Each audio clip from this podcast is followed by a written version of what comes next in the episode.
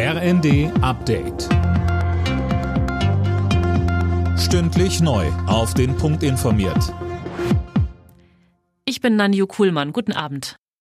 Die Ukraine plant für das Frühjahr einen Gegenschlag gegen die russische Armee. Das stellt zumindest der Vizechef des ukrainischen Militärgeheimdienstes in Aussicht. Anne Brauer. In den Funke-Zeitungen kündigt der Geheimdienstoffizier eine Offensive an, mit der Kiew alle ukrainischen Gebiete inklusive der Krim zurückerobern will. Er spricht auch über Angriffe auf russischem Territorium, etwa gegen Waffenlager. Wann die Gegenoffensive starten kann, das hängt dem Geheimdienstvize zufolge auch von den westlichen Waffenlieferungen ab. In dem Zusammenhang fordert er auch noch einmal, dass der Westen der Ukraine Kampfjets liefert. Vor der Küste Süditaliens ist am frühen Morgen ein Flüchtlingsboot offenbar zerschellt und untergegangen. Die Rettungskräfte haben rund 60 Tote geborgen. Etwa 80 Menschen konnten wohl gerettet werden. Die Suche nach weiteren Vermissten läuft, wird aber durch den Seegang erschwert. Italiens rechte Regierungschefin Meloni zeigte sich betroffen, bekräftigte aber gleichzeitig, dass ihre Regierung weiter gegen solche von Schleusern organisierten Fahrten vorgehen wird.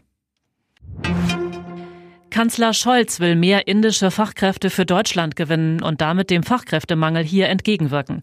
Scholz versprach bei seinem Besuch in Bengaluru, das als indisches Silicon Valley gilt, dass die Hürden für die Zuwanderung gesenkt werden sollen, vor allem für Fachkräfte aus dem IT-Bereich. Er sagte im ersten.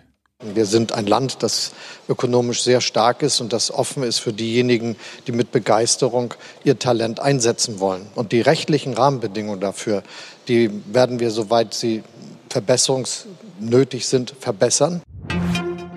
Deutschlands Skisprungteam hat bei der WM in Planica Gold im Mixed-Wettbewerb gewonnen. Das DSV-Quartett siegte vor Norwegen und Slowenien. Die deutschen Kombinierer haben zuvor beim Mixed-Wettbewerb Silber hinter Norwegen geholt.